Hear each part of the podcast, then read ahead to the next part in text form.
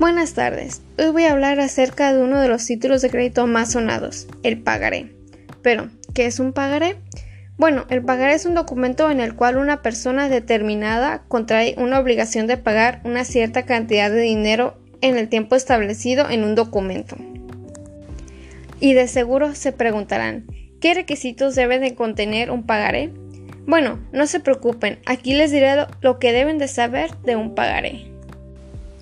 Primero, debe de contener la mención de ser pagaré en el documento, ya que en los títulos de crédito una de las características fundamentales es la literalidad.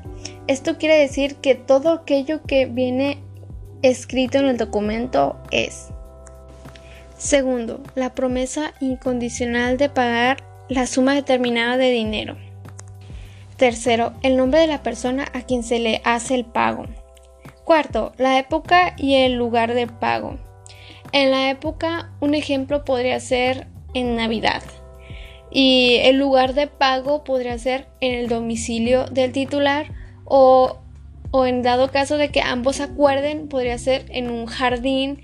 Un ejemplo de aquí en Colima sería el Jardín de San Francisco. Quinto, la fecha y el lugar en el que se suscribe el título y por último, la firma del suscriptor. En dado caso de que el pagaré no menciona la fecha de su vencimiento, se considera pagado a la vista. Esto quiere decir que en cuanto el documento se ha mostrado a la persona deudora, tiene la obligación de pagar inmediatamente.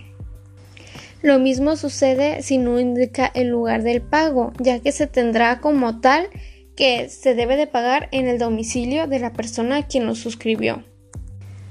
Y para finalizar, el endoso es una cláusula escrita en el pagaré mediante el cual el titular del crédito le transmite todos los derechos a un tercero.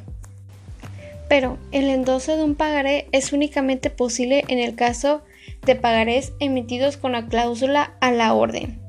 Esto quiere decir que debe de decir páguese a la orden de Benito Flores. Un ejemplo.